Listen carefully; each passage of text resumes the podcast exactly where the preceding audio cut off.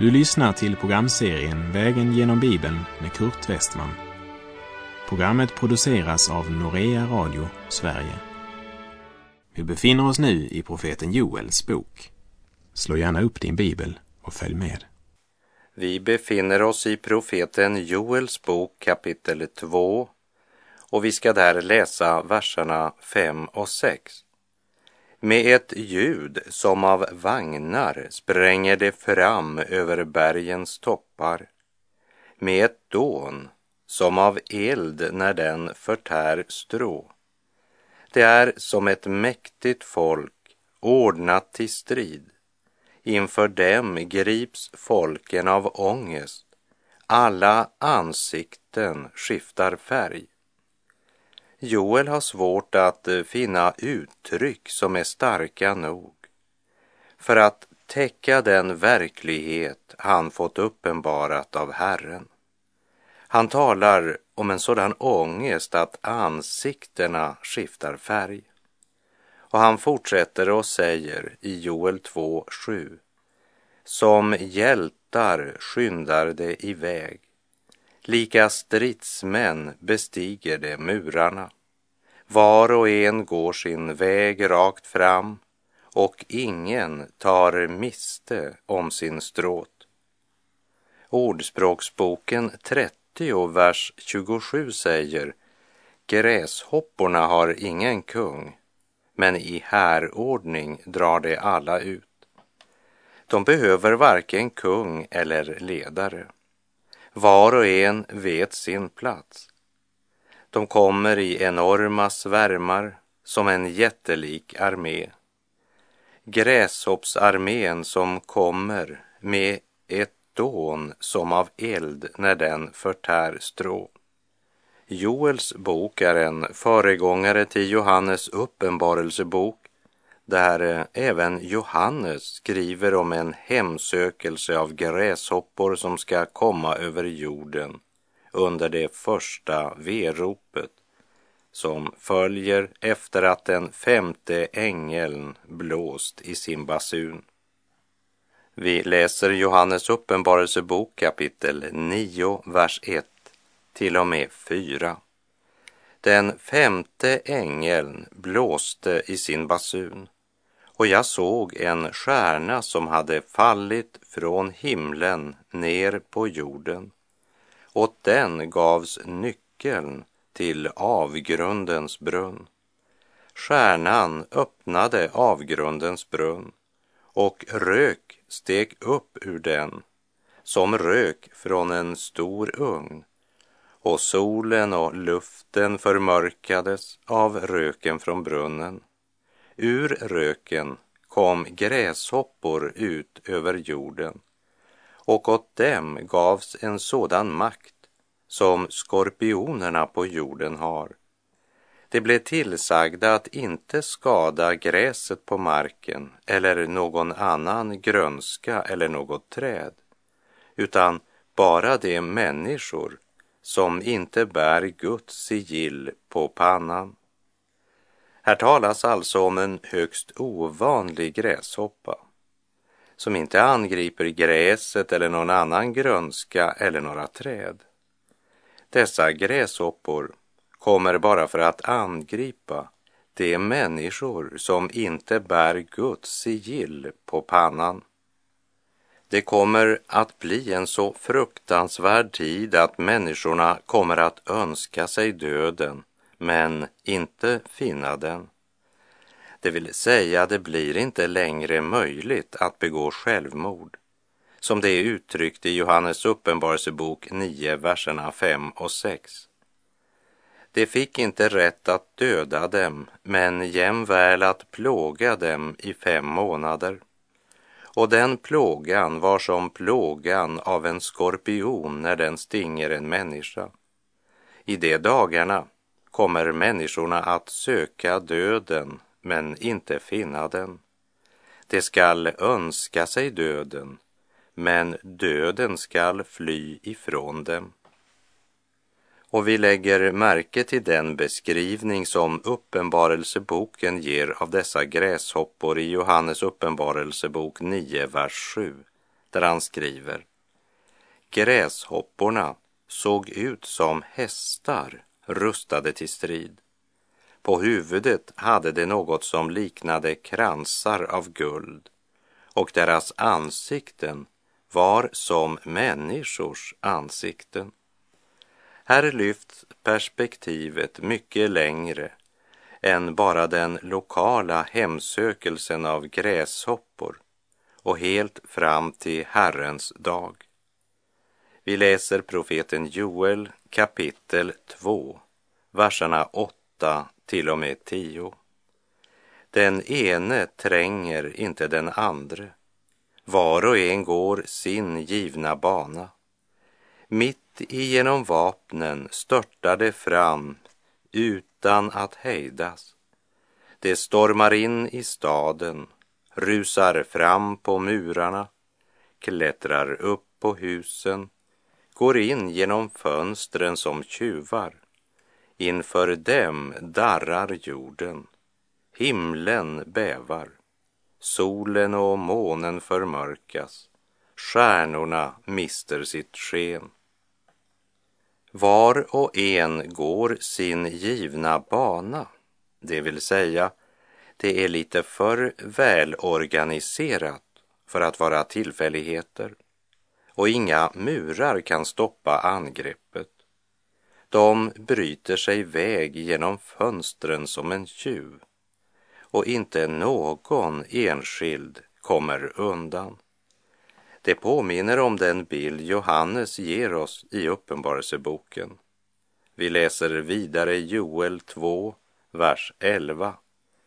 Herren låter sin röst höras framför sin här. Mycket stor är hans härläger. Stark är den som utför hans order. Ty stor är Herrens dag och mycket fruktansvärd. Vem kan uthärda den? Det här är tredje gången Joel nämner Herrens dag och han säger den är mycket fruktansvärd. Vem kan uthärda den? Och om inte den tiden förkortades skulle ingen människa bli frälst, säger Jesus i Matteus 24, vers 22. Och så tillägger han, men för de utvaldas skull kommer den tiden att förkortas.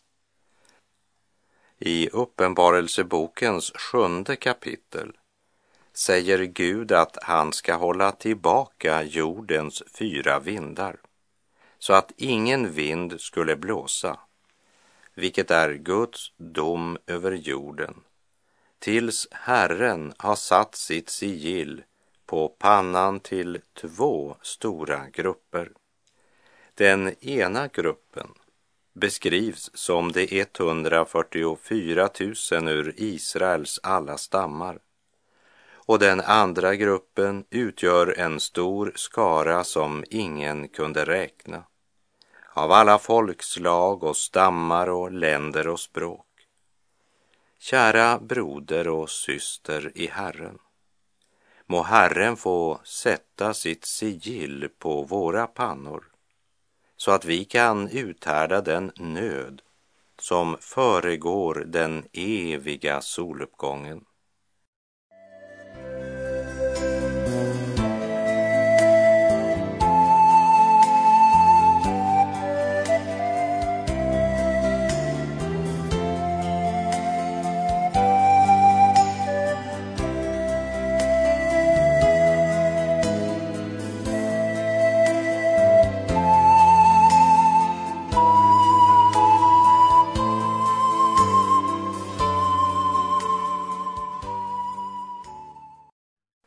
Vi frågar oss, vad kan en syndare göra i en tid som denna? Ja, låt oss höra vad Joel säger. Joel kapitel 2, vers 12. Men nu, säger Herren, vänd om till mig av hela ert hjärta med fasta och gråt och klagan Vänd om till mig av hela ert hjärta. Gud säger att det folk som vänt honom ryggen måste vända om. Mitt i den ödeläggelse och det mörker som beskrivs, när man inte kan vänta någon räddning undan Herrens här, så kommer ett helt annat alternativ. Det är en vind ifrån en helt annan värld, från evighetens värld. All yttre gudstyrkan och formell religion bleknar och är ingenting värd. Det enda det handlar om, det är vårt hjärteförhållande. Utan att leva i ett rätt förhållande till Gud finns det inte något hopp. Gud talar om en total sinnesändring. Även Paulus vittnar om total sinnesändring när han skriver till de troende i Filippi. I Filipperbrevet 3, vers 8. Ja, jag räknar allt som förlust därför att jag har funnit det som är långt mera värt. Kunskapen om Kristus Jesus min Herre. För hans skull har jag förlorat allt och räknar det som avskräde för att jag skall vinna Kristus. Paulus har blivit född på nytt. Guds ande är utgjuten i hans hjärta och det har öppnat hans ögon. Han förstod att det är inte bara ogudaktiga människors ondska och uppenbara synder som är en styggelse för Gud.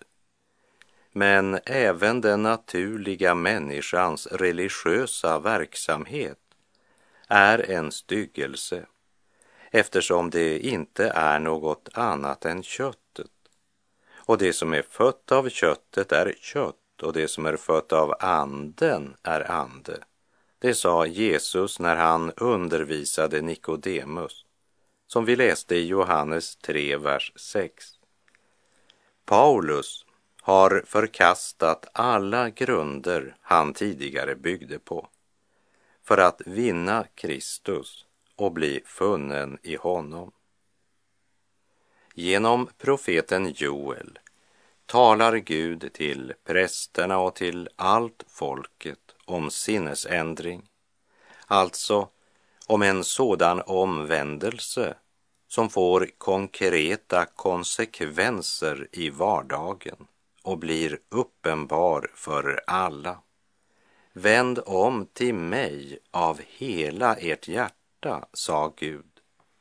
Det handlar alltså inte bara om att korrigera kursen lite grann, utan det handlar om att göra helt om 180 grader. Och Gud säger vidare med fasta och gråt och klagan. Det är sant att det flyter tårar när en människa väcks till besinning och ser sin synd som ett brott mot Gud. Men tårarna är bara en biprodukt. Men själva omvändelsen, den består i sinnesändring. Så när Herren säger vänd om till mig av hela ert hjärta med fasta och gråt och klagan så menar han omvändelse. Och omvändelsens biprodukter blir fasta, gråt och klagan. Tyvärr finns det människor som tror att om de går fram till altaret eller till första bänkraden och gråter nog många tårar så är de omvända. Men det viktigaste är inte hur stark känslosvallet är i ögonblicket. Frågan är om det blir någon sinnesändring. Om man verkligen vänder om från den väg man tidigare vandrat. Vänd om till mig av hela ert hjärta, säger Herren. Och vi läser vidare vers 13. Riv sönder era hjärtan, inte era kläder, och vänd om till Herren er Gud. Ty nådig och barmhärtig är han, sen till vrede och stor i nåd och han ångrar det onda. Det handlar alltså om en hjärtats erfarenhet, långt mera än om yttre åthävor. Och vi kan ju minnas att enligt Mose lag så var det förbjudet för prästen att riva sönder sina kläder. Omvändelsen skulle inte visa sig i en yttre fanatism. Det var viktigare att hjärtat grät än att kinderna var våta. Och vänd om till Herren, er Gud. Så talar Joel konkret om varför de skulle vända om till Herren. Ty han är nådig och barmhärtig, sen till vrede och stor i nåd. När vi vandrade genom Andra Mosebok och Jona bok talade jag mera ingående om vad som menas med att Gud ångrar. Vi minns hur Gud sände Jona till Nineve för att förkunna att Guds dom närmade sig. Gud skulle ödelägga staden. Men folket i Nineve ångrade sina synder och omvände sig, så Gud ödelade inte staden. Så det kunde se ut som om Gud hade ändrat sig. Men Gud är oföränderlig. Han är alltid barmhärtig. Han är alltid nådig och är alltid sen till vrede. Kära vän, du kan alltid lita på Gud. Han förändras aldrig. Han är oföränderlig. Men när en syndare omvänder sig och vänder sig till Herren så säger Gud, du var under min dom och jag skulle ha dömt dig. Men nu har du vänt dig till mig och funnit försoning för dina synder. Och där synden är borttagen kan jag inte döma. Gud är redo att förlåta. Är du redo att vända om? Vi läser Joel kapitel 2, verserna 13 och 14. Riv sönder era hjärtan, inte era kläder, och vänd om till Herren er Gud. Ty nådig och barmhärtig är han, sen till vrede och stor i nåd, och han ångrar det onda. Vem vet, kanske vänder han om och ångrar sig och lämnar en välsignelse kvar efter sig till matoffer och drickoffer åt Herren, er Gud. Lägg märke till att för den människa som av hjärtat vänt om till Herren, han är inte först och främst upptagen av sig själv, att kunna njuta kornet, vinet och frukterna, men mest av allt upptagen av att kunna bära fram matoffer och drickoffer i Guds hus igen. Joel säger, vem vet?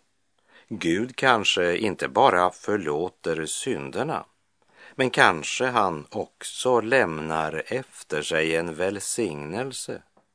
Och om Gud återvälsignar era marker och era skördar, så får ni av denna välsignelse möjlighet att ge något tillbaka till Gud.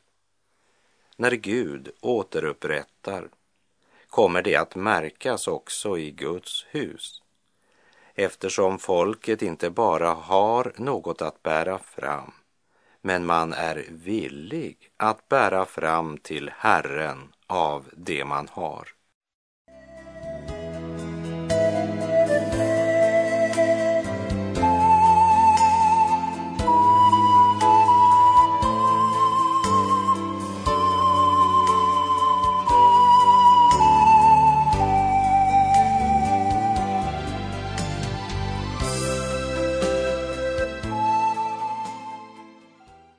Joel talade både om matoffer och drickoffer. Drickoffret, det utgöts över de andra offren och blev ett med dem. När det hälldes över det heta offret som låg på altarglöden så gick det upp i rök och ånga som spred sin väldoft. Kanske är det just drickoffret Paulus tänker på som en förebild när han i Andra Korinthierbrevet 2, vers 14 skriver Men vi tackar Gud som alltid för oss fram i Kristi segertåg och genom oss överallt sprider sin kunskaps väldoft. Och när han i Filipperbrevet 2.17 talar om att hans blod blir utgjutet, ja, då verkar det vara tanken på drickoffret som en vällukt inför Herren han tänker på. Jag citerar Filipperbrevet 2, vers 17. Ja, även om mitt blod blir utgjutet, då ni bär fram er tro som offer, är jag glad och gläds med er alla. Även om Paulus skulle bli tvungen att bära fram sitt eget blod som ett drickoffer för Herren, så är han glad. Vi läser Joel kapitel 2, vers 15. Blås i horn på Sion. Pålys en helig fasta. Lys ut en helig sammankomst. Vi minns att i kapitel 1, vers 14 så talades om att pålysa en helig fasta, lysa ut en högtidsförsamling och samla alla som bor i landet till Guds hus. Och kapitel 2 inledes med orden Blås i horn på Sion, låt larmet ljuda på mitt heliga berg. Och nu kommer det för tredje gången här i kapitel 2, vers 15. Blås i horn på Sion. Pålys en helig fasta. Lys ut en helig sammankomst. Guds folk skulle samlas. Gud kallar dem samman till en helig sammankomst för att höra hans ord så att de får möjlighet att vända om till Herren, sin Gud. Inför den förestående domen öppnar Gud sin famn för den som vill lyssna till hans ord och vända om. Han är barmhärtig och nådig. Han vill frälsa och upprätta den fallne. I det gamla förbundet så hade Gud genom Mose påbjudit många högtider som alla, med undantag för den stora försoningsdagen, var festdagar. Folket skulle komma med jubel och glädje inför Herren. Men nu har de vänt Gud ryggen och lever i synd. Och då är det tid för fasta och att träda inför Herren med tårar och ånger. Och det enda sätt på vilket vi kan komma till Gud är som syndare som önskar vända oss bort från våra synder och vandra i ljuset.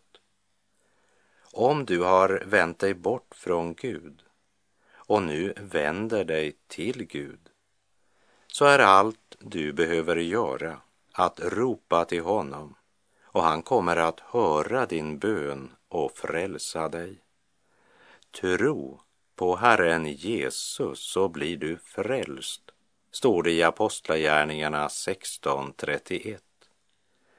Det är allt du behöver göra för att börja på trons väg. Du behöver inte gå med i någon kyrka eller församling eller genomgå ett visst ritual eller några religiösa ceremonier eller ge honom några löften. Utan som den syndare du är, vänder du dig till Kristus för att ta emot hans nåd. Evangeliet är det nya förbundets basun som genom Jesus ropar ut. Jag har fått all makt i himlen och på jorden. Gå därför ut och gör alla folk till lärjungar. Döp dem i Faderns och Sonens och den helige Andes namn och lär dem att hålla allt vad jag har befallt er. Och se, jag är med er alla dagar in till tidens slut. Blås i horn på Sion. Kalla samman Guds folk. Poängtera att det är en helig samling. När någon går fram till bekännelse och förbön så är det ett heligt ögonblick. För med detta bekänner de att de vänder sig bort från synden och vänder sig till Gud för att vandra i helgelse och Guds fruktan. Samtidigt vill jag påminna om att gå fram till förbön betyder inte därmed att det automatiskt är en sann omvändelse. Men låt inte det hindra dig från att gå fram när Herren manar dig att göra det. Blås i horn på Sion. Den som lever i synd kan inte undgå Guds dom. Hebreerbrevet 9.27 säger att det är bestämt om människan att hon en gång skall dö och sedan dömas. Och Romarbrevet 6, vers 23 säger att syndens lön är döden. Men versen slutar inte där. Hör Herrens ord i Romarbrevet 6, vers 23. Ty syndens lön är döden, men Guds gåva är evigt liv i Kristus Jesus, vår Herre. Till himlen det ej tvingas, det blott i klockan ringes. Och med det så är vår tid ute för den här gången. Sök Herren medan han låter sig finnas. Åkalla honom medan han är nära. Och säg till Herren, döm mitt hjärta här i tiden innan världen döms av dig och när tiden är förliden i ditt domslut fria mig. Herren vare med dig, må hans välsignelse vila över dig. Gud är god.